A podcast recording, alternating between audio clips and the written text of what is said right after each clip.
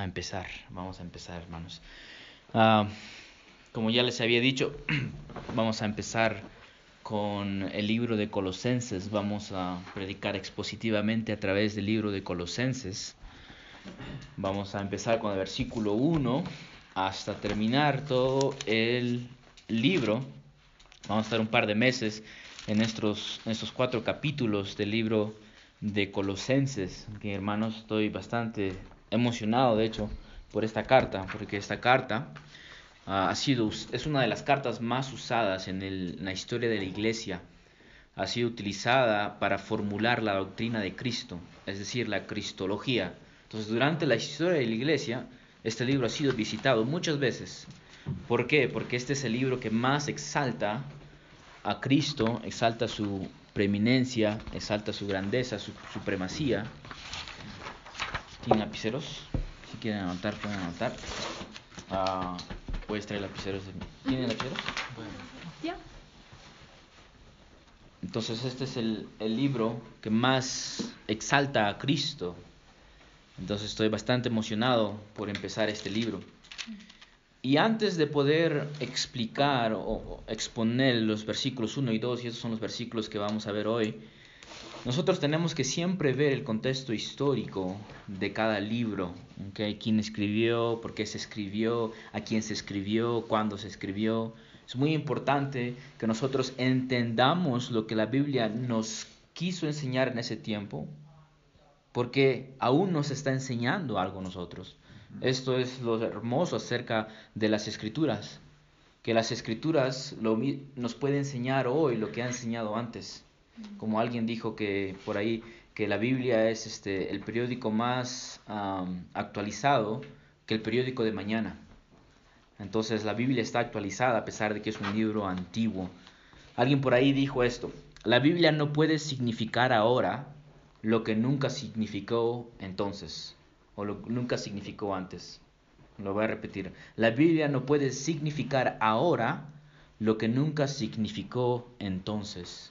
Entonces tenemos que entender cuál es el contexto, por qué se escribió. Es muy importante para no sacar versículos fuera de contexto, como Sugel Michelin dijo, un, un texto fuera de contexto es un pretexto. Entonces tenemos que poner el libro en contexto. ¿Ok?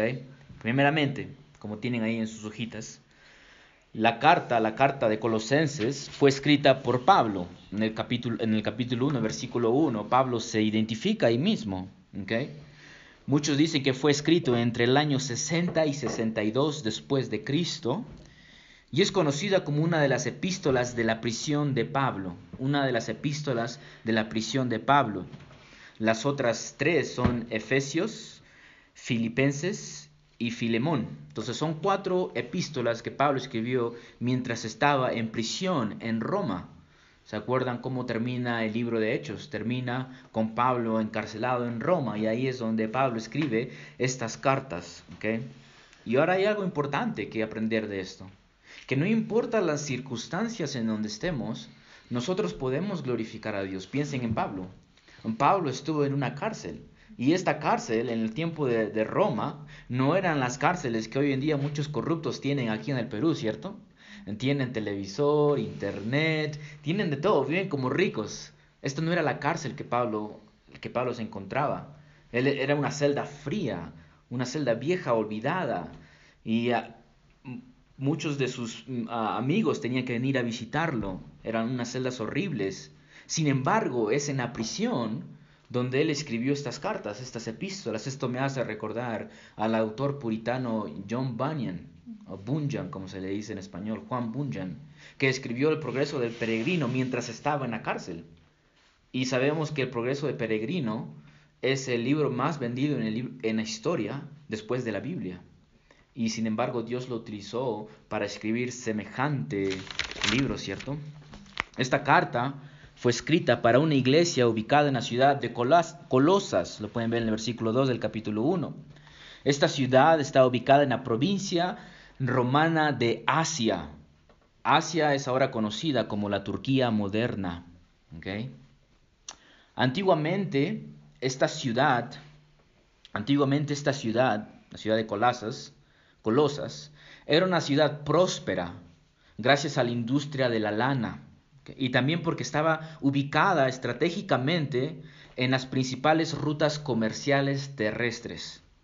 Entonces, imagínense, ubicada estratégicamente y había una industria de lana. Esto significaba que, hermanos, una prosperidad y también significaba que muchas personas venían de muchos lugares.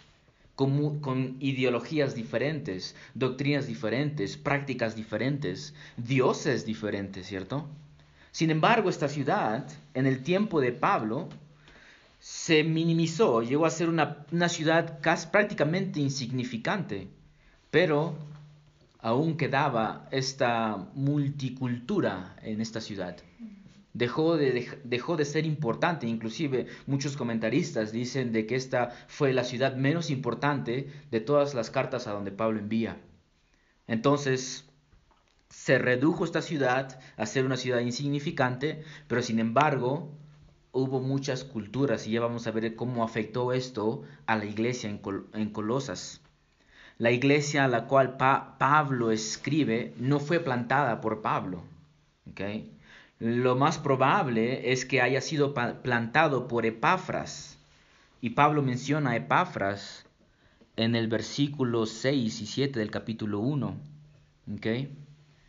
Entonces Pablo parece que no visitó, no llegó a visitar esta iglesia, así que no la conocía. Miren el versículo 6 del capítulo 1. Dice que ha llegado a ustedes, dice, habla acerca del Evangelio y dice en el versículo 6, que ha llegado a ustedes, así como en todo el mundo, está dando frutos constantemente y creciendo. Así lo ha estado haciendo también en ustedes desde el día en que oyeron y comprendieron la gracia de Dios en verdad Así ustedes lo aprendieron, escuchen esto, de Epafras, nuestro amado consiervo. Entonces parece ser que esta iglesia fue plantada por Epafras. Epafras compartió el Evangelio en Colosas, Colosas y la gente empezó a convertirse. Y hermanos, así es como sucede en las plantaciones de iglesias. Lo único que hacemos es predicar el Evangelio y Dios empieza a salvar a través del Evangelio. Es el Evangelio que va a reunir el pueblo de Dios. Epafras, ah, él estuvo presente durante el ministerio de Pablo en Éfeso. Ustedes se acuerdan que él se fue a Éfeso en su tercer viaje misionero. En Éfeso, él pasó tres años en esta ciudad, ¿ok? Y en Hechos 19:10 nos dice esto acerca del ministerio de Pablo en Éfeso. Dice que todos los que vivían en Asia, y Colosas está en Asia, todos los que vivían en Asia oyeron la palabra del Señor, tanto judíos como griegos, es decir, judíos como gentiles. Entonces parece ser que Epafras había sido salvo a través del ministerio de Pablo en Asia. Y después él regresa a Colosas, Colosas y ahí es donde él predica el evangelio que escuchó de Pablo y ¡pum! nace la iglesia de Colosas, Colosas, sigo diciéndolo mal. La iglesia en Colosas estaba siendo atacada con herejías. Había problemas en esta ciudad, en esta iglesia que diga, estaba atacando, siendo atacada por falsas enseñanzas y mis hermanos, nosotros no estamos libres de falsas enseñanzas. Es más, cuando Pablo se despide de la ciudad de Éfeso, él reúne a los ancianos de esta iglesia y les dice, les advierte a los ancianos de Éfeso, de la iglesia en Éfeso, de que se levantarán de la misma iglesia lobos rapaces que van a destruir a el rebaño de Dios. Así que la iglesia en Colosas no estaba ah, libre de la herejía y de las falsas enseñanzas. Así que Epafras decide visitar a Pablo para contarle lo que estaba sucediendo. Y así es como nace esta carta. Epafras se va a ver a, Pablo y le cuenta los problemas que están sucediendo en la iglesia. Y esto nos muestra la preocupación de Epafras por la iglesia, ¿cierto? Hay algo que podemos aprender aquí, de que cada uno de nosotros somos responsables de las enseñanzas que ocurren en nuestra iglesia. Tenemos que ver la forma, si, se está predicando falsas enseñanzas, herejías, cada uno de nosotros es responsable de que no suceda. Así como lo dice Pafras, buscó a quién? A Pablo que era un apóstol. Así que Pablo, estando en la cárcel, escribe esta carta. ¿Y qué hace Pablo? Envía la carta con Títico. Miren en el capítulo 4, versículo 7.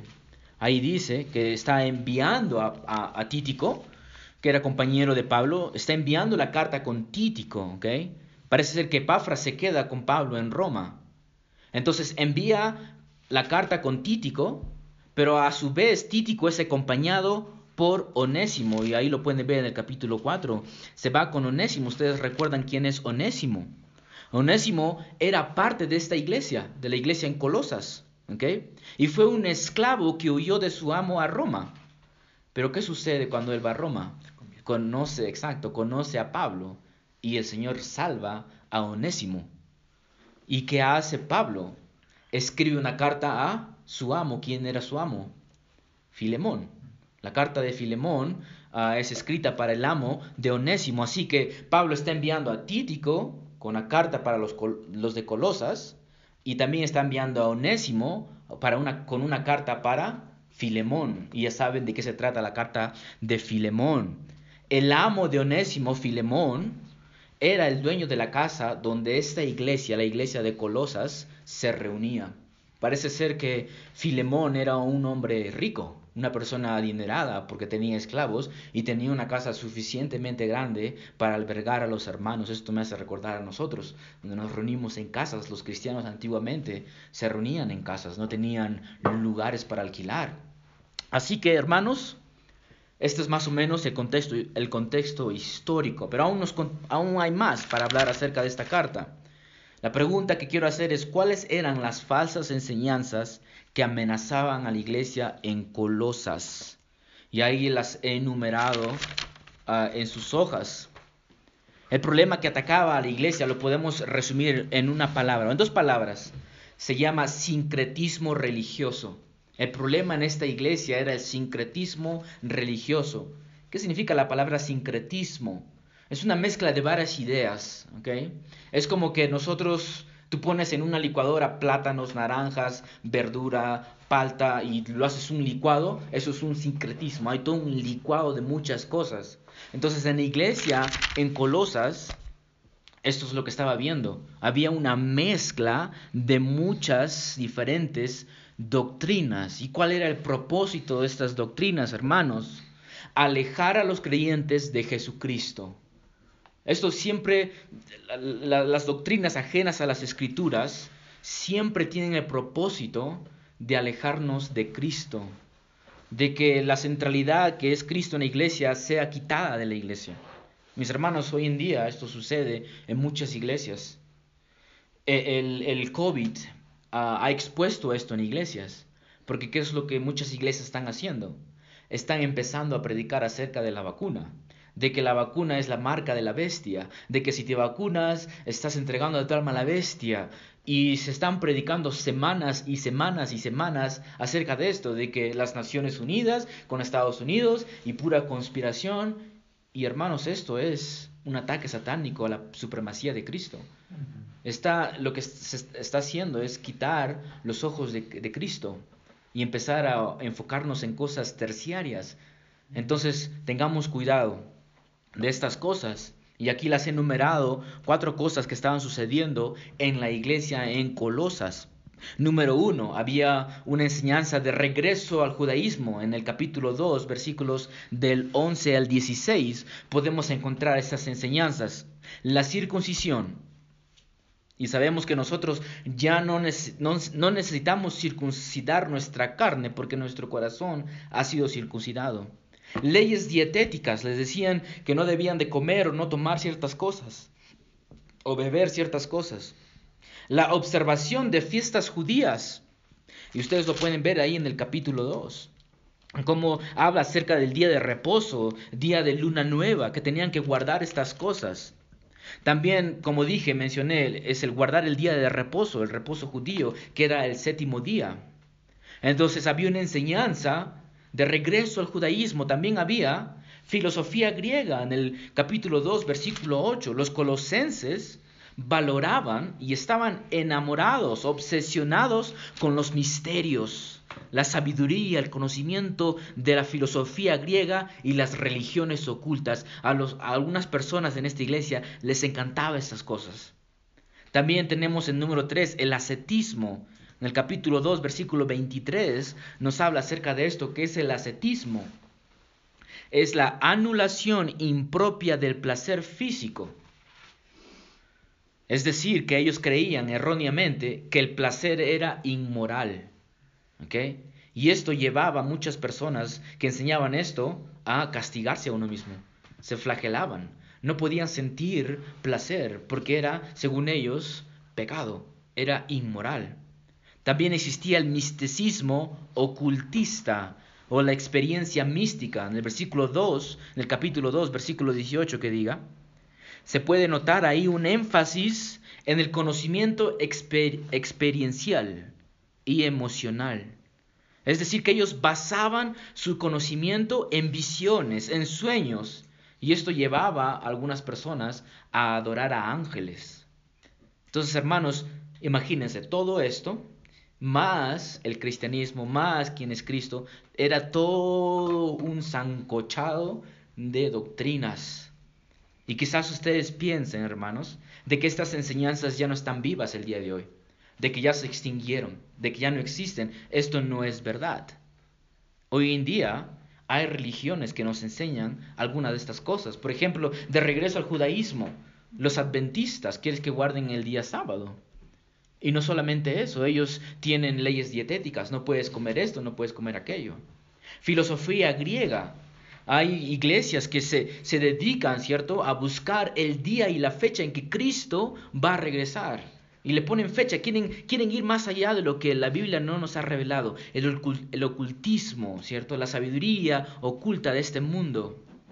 El ascetismo también hay iglesias, por ejemplo los católicos romanos, donde hay muchos de ellos que se castigan a sí mismos. Martín Lutero, él se flagelaba, él se golpeaba a sí mismo. Y también el misticismo ocultista, y estas iglesias son las iglesias pentecostales, ¿cierto?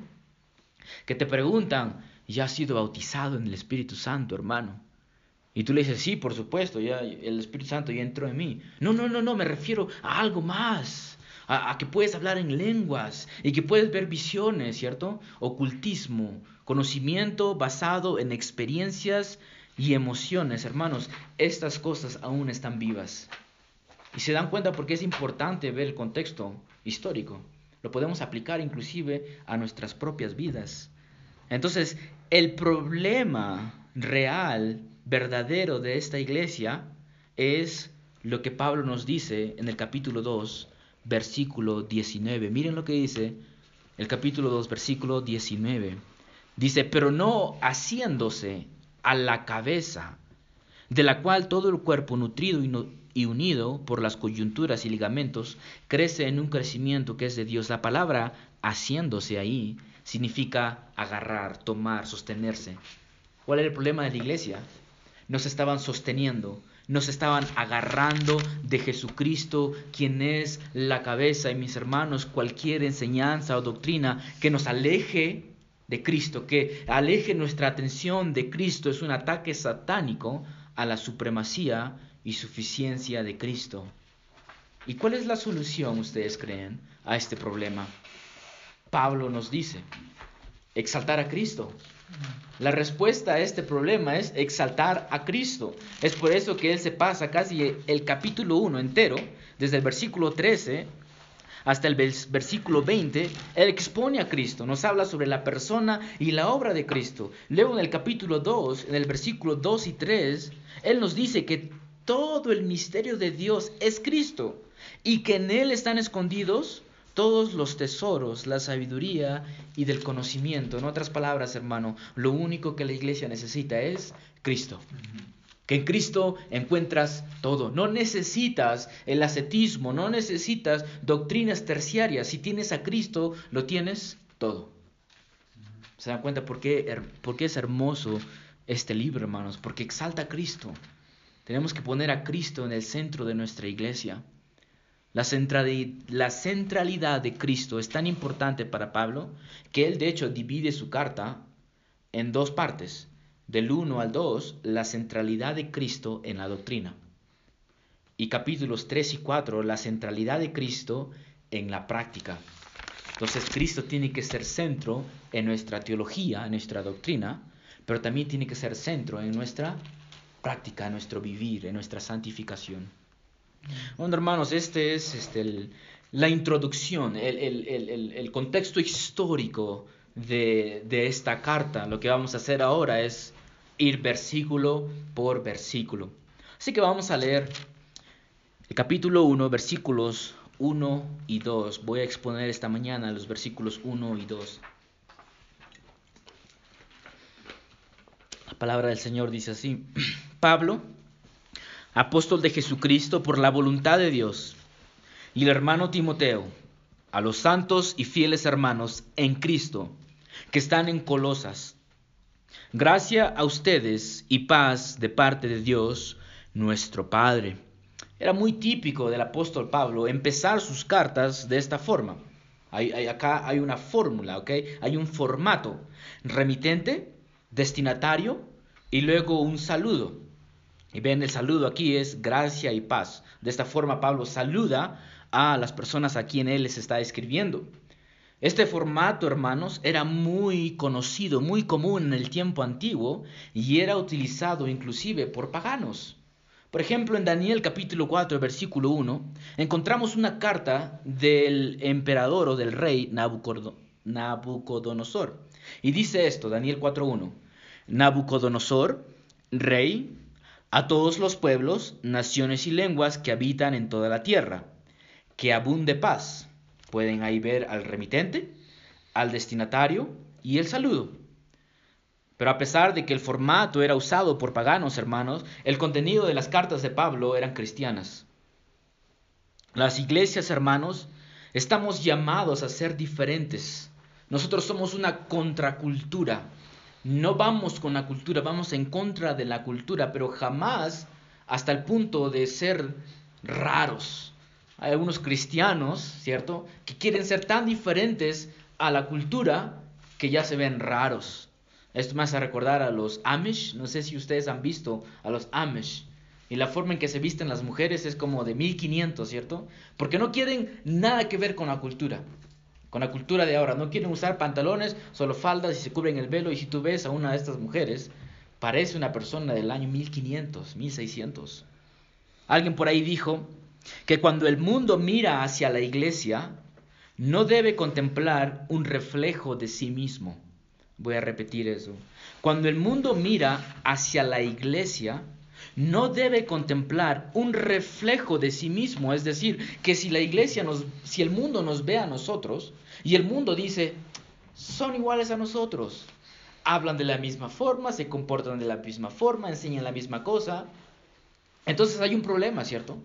La iglesia está llamada, el mundo llamada a ser diferente, el mundo no puede verse a sí mismo en nosotros porque nosotros somos diferentes.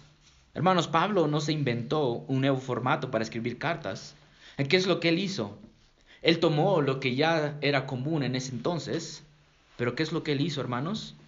Él lo santificó. Él usó el formato del mundo, sin embargo lo convirtió cristocéntrico. Y hermanos, nosotros podemos hacer esto. Siempre y cuando nuestras cosas, nuestras prácticas no comprometan el Evangelio, ni ningún, ni ningún principio bíblico, hermanos, no tenemos que inventarnos ah, la rueda otra vez. Ya se inventó la rueda. El creyente no está llamado a inventarse la rueda. Si lo que nosotros practicamos no está afectando el Evangelio, entonces podemos usarlo, así como lo hizo Pablo. Y una vez más, si lo vamos a hacer, tiene que ser cristocéntrico. Así que hermanos, empecemos a ver las partes de la primera de estos dos versículos, Vamos a ver estos dos versículos en tres puntos, y ustedes creo que lo tienen ahí o quizás no lo tienen. Vamos a ver el punto número uno, el remitente, es decir, ¿quién escribe esta carta? Vean el versículo número uno, Pablo, apóstol de Jesucristo, por la voluntad de Dios, y el hermano Timoteo en esta carta, como en muchas otras, Pablo se identifica inmediatamente como apóstol. Y lo más probable es que lo haya hecho o lo haga para llamar la atención a su autoridad. Él es apóstol, por lo tanto, él tiene autoridad en la iglesia. La palabra apóstol aquí significa apóstolos, es el griego, apóstolos, y tiene una variedad de significados. Les voy a dar mm, tres formas en que la Biblia lo utiliza, utiliza la palabra apóstol. Número uno, puede referirse a un mensajero, a un enviado o a un delegado. También es una referencia a los doce apóstoles. También es una referencia a misioneros, a maestros en la Biblia. Por ejemplo, el hermano de Jesucristo, Jacobo, es conocido como un apóstol. Timoteo es conocido como un apóstol. Sin embargo, Pablo aquí está utilizando esta palabra en el sentido completo. ¿A qué me refiero? Escuchen lo que el comentarista Douglas Moo dice. Que un, él dice que un apóstol es una persona llamada por el mismo Cristo para representarlo y anunciarlo. Y escuchen esto. Y así servir como el fundamento del nuevo pueblo de Dios. Voy a repetir esa última parte que es muy importante. Y así servir como el fundamento del nuevo pueblo de Dios. Lo que Mu está diciendo aquí no se lo ha inventado él, lo ha sacado de Efesios capítulo 2, versículo 20, donde se dice esto acerca de los apóstoles. Dice que Pablo nos dice que Dios está edificando su iglesia sobre el fundamento de los apóstoles y los profetas. En otras palabras, hermanos, las enseñanzas de los apóstoles es la norma para la doctrina y la práctica de la iglesia. Las enseñanzas de los apóstoles son la norma para la doctrina y la práctica de la iglesia.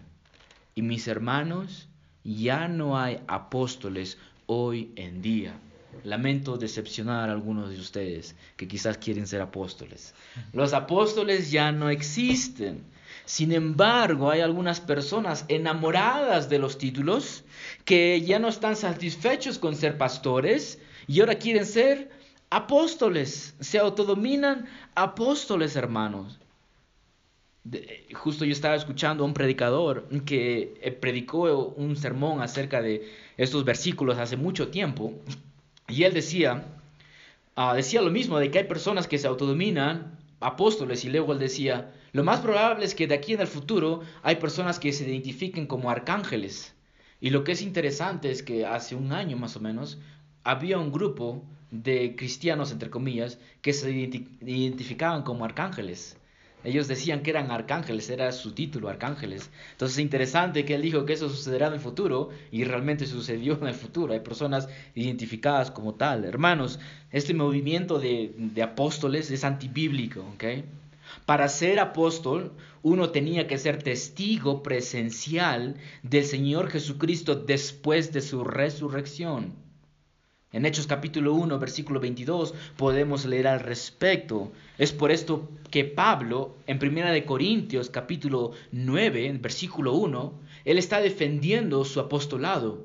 ¿Y cómo lo defiende? Diciendo esto, ¿no soy apóstol? ¿No he visto a nuestro Señor Jesucristo? Pablo vio a Señor Jesucristo resucitado. Por lo tanto, él es un apóstol. Y, el Señor Jesucristo, Pablo inclusive nos dice que Él fue a la última persona a quien se le apareció. Así que hermanos, este movimiento de, que soy apóstol y, no sé qué tanto, es antibíblico, ¿ok? No es bíblico. Sigamos leyendo lo que Pablo dice acerca de su apostolado. Él dice que Él es apóstol de Jesucristo. Jesucristo, apóstol de Jesucristo, es decir, de Jesús el Mesías. Esta palabra Cristo aquí significa Mesías. Había, hay un profesor de, teología ah, que él decía, él daba un consejo, él decía que cada vez que leas la Biblia y leas la palabra Cristo, que lo sustituyas por la palabra Mesías. Y él decía que de esta forma tu mente va a estar conectada con el Antiguo Testamento. Y este es el punto, hermanos. El punto es que Jesucristo es el Mesías y esto nos conecta al Antiguo Testamento y es probable que Pablo haya dicho esto para que los hermanos en Colosas entiendan que su fe tiene raíces en el Antiguo Testamento. Hermanos, nosotros no solamente somos creyentes del Nuevo Testamento, nosotros somos creyentes de la Biblia entera, de los 66 libros escritos en la Biblia. Y también Pablo seguro está diciendo con esto, Pablo apóstol de Jesucristo, de que Jesucristo fue el que lo llamó al apostolado y sabemos que esto es cierto. Jesucristo llamó a Pablo a ser el apóstol de los gentiles, a predicar las nuevas, las buenas nuevas de Jesucristo. Y también Pablo dice que él es apóstol por la voluntad de Dios, hermanos. El apostolado de Pablo fue la voluntad divina, no fue la voluntad de hombre, no fue la voluntad de los ángeles, ni siquiera fue la elección de Pablo, fue la voluntad soberana de Dios. Dios es el que eligió a Pablo para ser apóstol.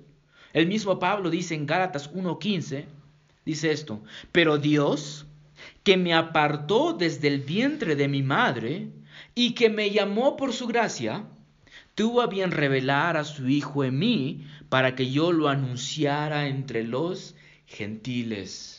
Dios separó a Pablo desde antes de la fundación del mundo, desde el vientre de la madre de Pablo, para que él sea apóstol. Y mis hermanos, si fue la voluntad de Dios, así se hizo.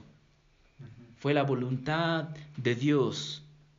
En la teología se hace una distinción entre la voluntad revelada o perceptiva de Dios y la voluntad oculta o decretal de Dios que es la voluntad revelada, hermano.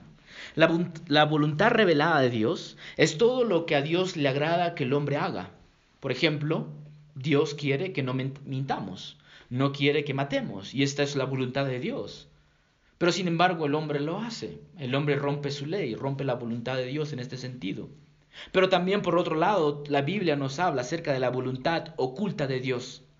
¿Y a qué, a qué se refiere las escrituras con la voluntad oculta? Se refiere a que Dios ha decretado desde la eternidad todo lo que sucederá en este mundo. Entonces, el desarrollar de la historia es el decreto de Dios.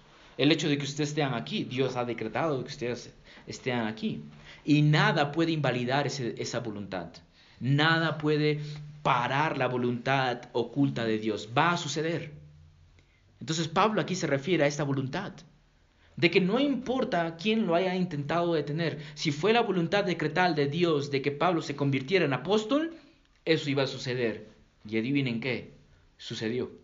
Nadie puede derrocar la voluntad oculta o decretal de Dios. Fue esa voluntad que te salvó. Fue la voluntad oculta de Dios, la voluntad decretal de Dios que te salvó.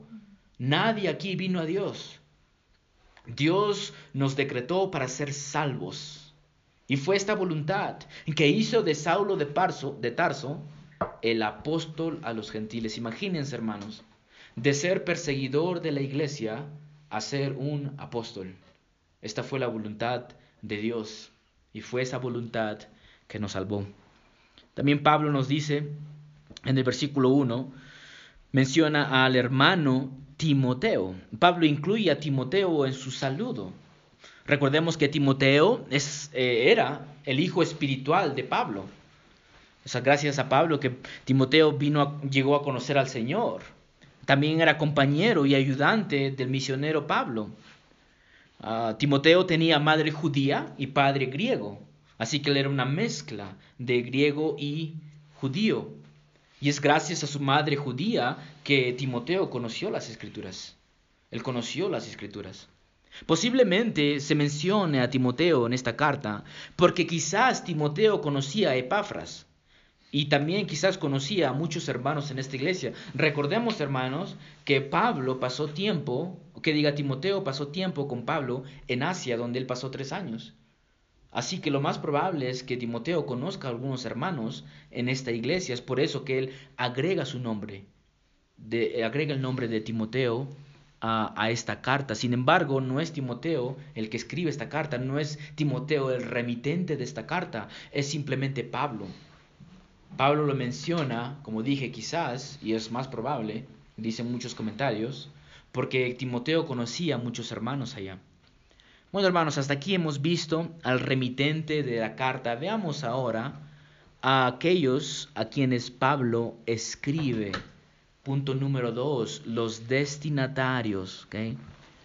Pablo, bajo la inspiración del Espíritu Santo, le escribe a esta iglesia. Y hermanos, aquí hay una descripción hermosa, una descripción grandiosa acerca del creyente. Miren, miren cómo Pablo describe a los creyentes de, de Colosas. A los santos y fieles hermanos en Cristo que están en Colosas. Qué gran descripción de el creyente, hermanos. Si tú has puesto tu fe en Cristo, estos términos, estos verbos te describen a ti. Ustedes son cada uno de estos términos, de estos verbos que Pablo acaba de escribir. Y noten, hermanos, que Pablo lo está escribiendo a cristianos. Eso significa que la Biblia es para creyentes, no es para el incrédulo. La predicación de la palabra del Señor todos los domingos por la mañana es para creyentes, no es para los incrédulos. Los incrédulos pueden escuchar, sí, pero nosotros preparamos los sermones pensando en los creyentes, Pablo está escribiendo estas cartas pensando en los santos, pensando en los fieles que están en Colosas. Así que hermanos, empecemos primeramente por entender a qué se refiere Pablo con la palabra santos. Esta palabra, santos, significa o es la palabra en griego hagios, la palabra hagios, y que significa simplemente separado o apartado y en las escrituras se utiliza esta palabra en el sentido moral y espiritual, es decir, separado del pecado y del mundo, por lo tanto consagrado a Dios. Una persona santa es aquella persona que ha sido separada, que ha sido apartada del mundo y del pecado para servir a Dios, para ser usado por Dios. Esta palabra, hermanos, se refiere a la posición del creyente. Nosotros somos posicionalmente santos. No se refiere al grado de santidad que una persona puede obtener. Nos está refiriendo a un estado, a una posición. Es decir, que cuando Dios mira a Rey, Dios ve a un santo. Cuando Dios mira a Laurel, Dios ve a una santa.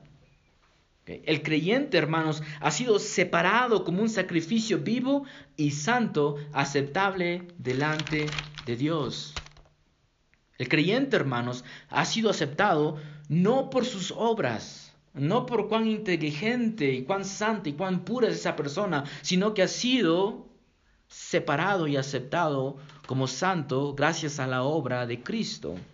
Esto significa que cada uno de nosotros que hemos puesto nuestra fe en Cristo somos santos y hermanos, tenemos que crecer a amar esta palabra, a aceptar esta palabra. Daniel, si tú has puesto tu fe en Cristo y confío que lo has hecho, tú eres santo.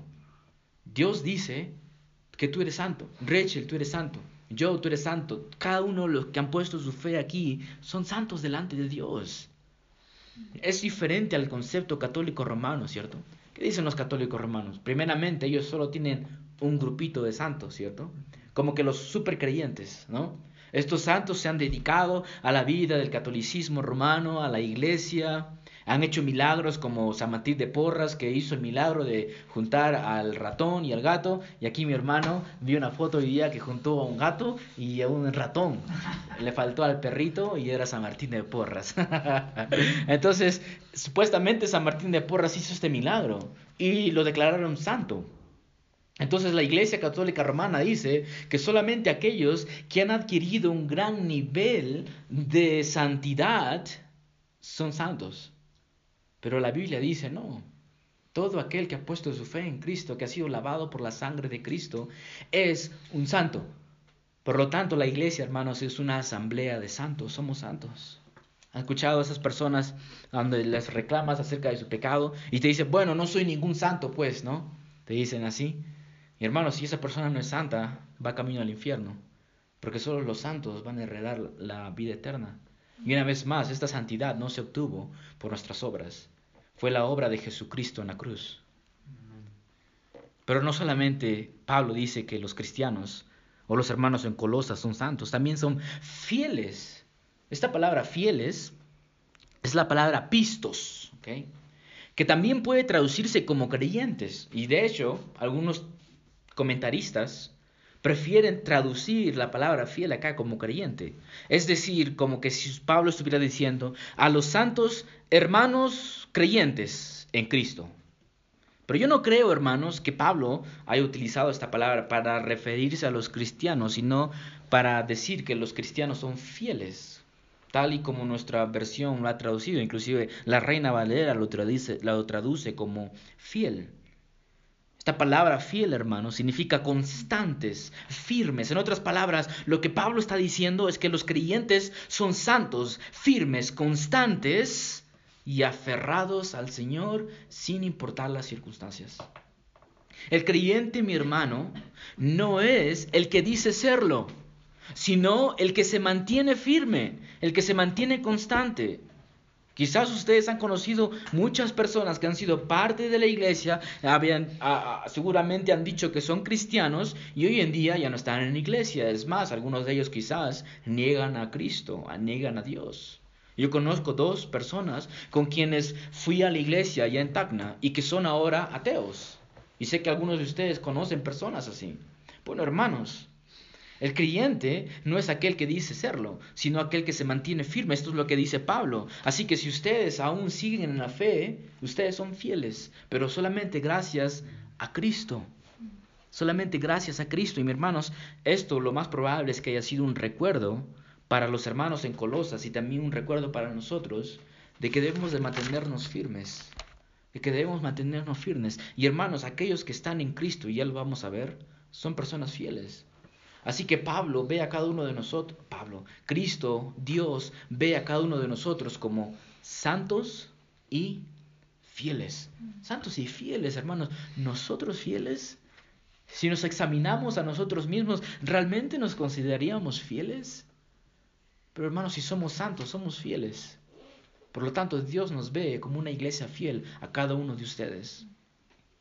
Luego Pablo dice, santos y fieles hermanos en Cristo. Sería muy fácil pasar por alto esta palabra hermanos aquí, ¿cierto? Estamos muy acostumbrados a utilizar esa palabra hermanos. Inclusive hay personas que no son cristianas. Yo me acuerdo un grupo de, personas que me llamaban hermano John y no eran cristianos. Era una forma de llamar al creyente, ¿no? Al evangélico. Pero hermanos, esta palabra tiene significado muy hermoso, un significado muy rico. Esto nos recuerda a nosotros que los creyentes son parte de la misma familia.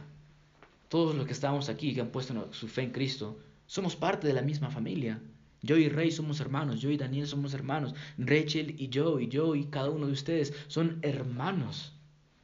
Efesios capítulo 1, versículos 4 y 5, Pablo nos dice que Dios nos predestinó como, hijos adoptivos para sí mismo en Cristo. Nosotros hemos sido adoptados, somos hermanos, pertenecemos a una familia. Es por esto que Pablo al final del versículo 2 dice, de parte de Dios, nuestro Padre. Tenemos un solo Padre, hermanos. Por lo tanto, nuestras actitudes y nuestras acciones deben ser siempre para promover la unidad familiar. Una familia funciona mejor cuando está unida, ¿cierto? Entonces, hermanos, todos los que estamos aquí somos una familia. Somos hermanos en Cristo y nuestras acciones y nuestras palabras y nuestras actitudes deben siempre fomentar la unidad entre nosotros, no la división. Así que somos hermanos y la palabra favorita de Cristo, la frase favorita de Cristo, la frase favorita de Pablo, en Cristo. Hermanos, los creyentes están en Cristo. Hermanos, podríamos, predicar todo un sermón solamente basados en estas palabras, en Cristo. O sea, eh, la, la, riqueza teológica que nos ofrece en Cristo es tanta que obviamente no voy a tener todo el tiempo de poder exponerlo, así que voy a hacer un resumen breve. En Cristo, hermanos. Con esto Pablo nos dice que el creyente no solo cree en Cristo, sino que está unido a Cristo siendo uno con Él. Unido a Cristo de tal forma que es uno con Él. En Primera de Corintios capítulo 12, Pablo nos habla acerca de la iglesia como el cuerpo de Cristo. Luego en el versículo 27, escuchen lo que dice Pablo. Ahora bien, ustedes, si los creyentes, son el cuerpo de Cristo y cada uno individualmente un miembro de él. Cada uno de ustedes es miembro del cuerpo de Cristo. Cuando yo digo el hermano rey, me estoy refiriendo al hermano rey con sus dos brazos, sus dos ojos. Yo no digo el hermano rey y sus dos brazos que están por allá. No, ¿cierto? Sus dos brazos forman parte de un solo cuerpo. De la misma forma, hermanos, cada uno de nosotros formamos una parte de Dios, de Cristo. Formamos una parte de Cristo. Estamos unidos a Él, orgánicamente unidos a Él, hermanos. También otro contraste o otra forma que podría explicar esto se encuentra en Romanos 5. En Romanos 5 ustedes muy bien saben que Pablo está haciendo un contraste entre Adán y Cristo. Y Pablo nos dice que todos hemos nacido en Adán. Y cuando Adán cayó en pecado, todos nosotros caímos en pecado. ¿Por qué?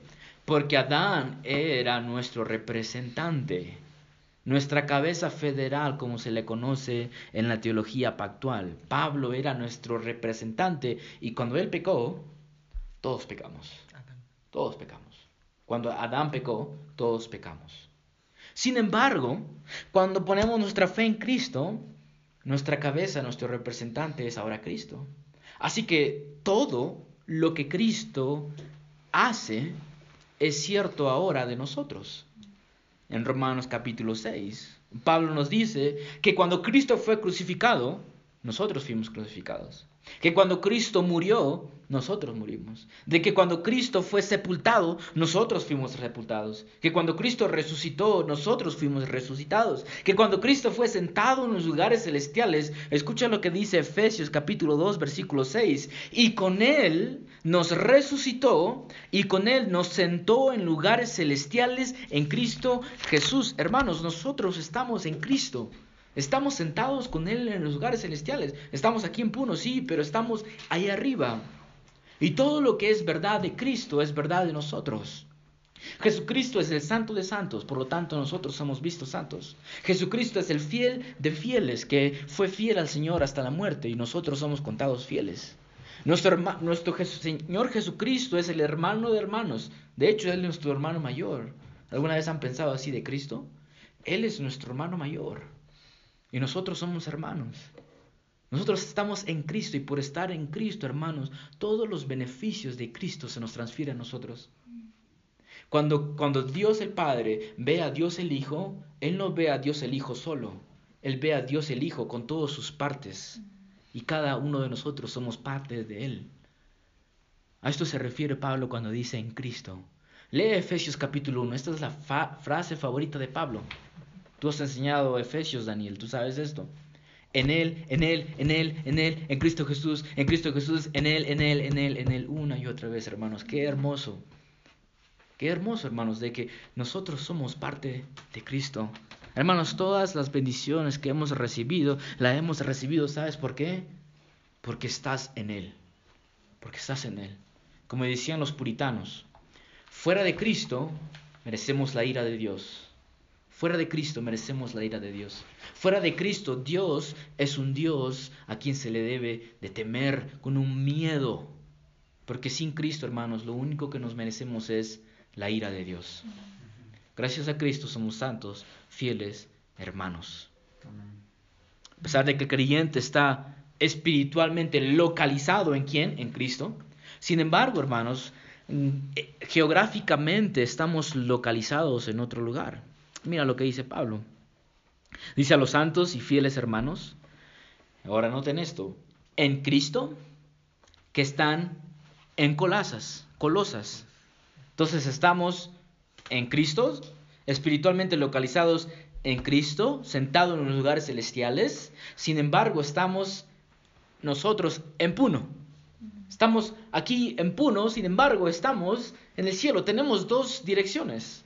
Hermanos, ¿dónde te puedo ubicar? En los lugares celestiales o también le puedes dar tu dirección de Puno. Ah, esto es hermoso acerca de los creyentes. Amo a esto acerca de los creyentes. De que estamos localizados en dos lugares al mismo tiempo. Y por estar localizados en dos lugares diferentes, hermanos, esto representa o esto nos implica de que somos responsables de ser ciudadanos con Cristo, de ser parte de su reino y también de ser parte de este mundo, hermanos. El hecho de que estemos en Cristo sentados en los lugares celestiales no significa que nosotros no somos responsables de ser buenos ciudadanos en este gobierno, en esta ciudad de Puno. Es por eso que nosotros debemos de votar, porque somos partes activos, somos responsables de ser buenos ciudadanos en, este, en esta ciudad. Y Pablo, o mejor dicho, casi todas las escrituras, nos enseñan a ser buenos ciudadanos de nuestro reino, que es en Cristo, y nos enseñan a ser buenos ciudadanos en este, en este país, en esta ciudad. De hecho, toda la carta de Pablo que vamos a leer, vamos a aprender cómo ser buenos ciudadanos. Porque ya como dije, el capítulo 3 y capítulo 4 nos va a enseñar cómo ser buenos ciudadanos. Porque Pablo va a, hablar acerca de nuestra relación del cristiano con las relaciones sociales que él tiene. Entonces aquí Pablo nos va a enseñar cómo nosotros debemos de comportarnos en Puno. Así que vamos a aprender acerca de esto. Hermanos, entonces ya hemos visto al remitente de esta carta, a los destinatarios de esta carta. Veamos ahora las palabras de saludo, las palabras de saludo, punto número 3. Escuchen lo que dice Pablo, cómo termina o cómo él hace su saludo. Él dice, gracia a ustedes y paz de parte de Dios nuestro Padre era costumbre de Pablo siempre saludar de esta forma. En casi todas sus cartas él siempre decía, gracia y paz de parte de nuestro Señor Jesucristo, gracia y paz de parte de Dios, Padre de nuestro Señor Jesucristo. Palabras gracia y paz aquí, hermanos, están llenos de significados y no tengo todo el tiempo, no tengo mucho tiempo para explicarlo, así que lo haré rápidamente. La palabra gracia aquí se refiere al favor inmerecido de Dios. Y hermanos, esta es la razón por la que somos salvos. Esta es la razón por la que se nos concede cualquier bien espiritual. ¿Por qué? Porque hemos encontrado gracia en Cristo. Y la palabra paz es el resultado de la gracia de Dios. Mencionaba al inicio de, nuestra reunión, hermanos, que hemos sido reconciliados con Dios. Esto implica de que hubo una enemistad entre Dios y nosotros. Pero hemos sido reconciliados. Ahora hay paz. Paz entre Dios y nosotros. Entonces lo que Pablo está diciendo aquí es de que él desea gracia y gracia sobre gracia, más gracia, más del favor inmerecido de Dios para nosotros y paz para nosotros, un deseo de bienestar hacia el creyente. Gracia y paz, hermanos. Y Pablo termina diciendo, de parte de Dios, nuestro Padre. Pablo nos dice que esta gracia y paz provienen de quién? Del Padre.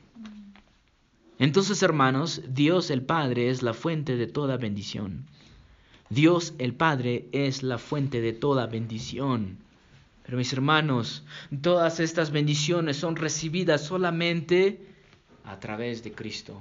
Solamente en Cristo la única razón por la que recibimos gracia y paz de parte de Dios el Padre es porque Dios el Hijo murió por nosotros.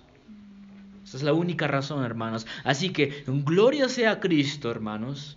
Gloria sea al Cordero de Dios por quien a través o a través de quien hemos recibido gracia, gracia para ser hechos santos, gracia para continuar siendo fieles, gracias hermanos para continuar firmes y constantes en los caminos del Señor. Y gracia, hermanos, para continuar siendo de la familia de Dios. Fue la gracia de Dios la que nos hizo a nosotros, hermanos, nos hizo santos, nos hizo fieles. Hay tanto que tenemos que agradecer a, Cristo, hermanos. Así que sería una locura apartar nuestros ojos de Él. Sería una locura sacarlo del centro de nuestra iglesia. Así que la respuesta a todos nuestros problemas es Cristo. Vamos a terminar orando, hermanos. Padre mío, oh Dios bendito.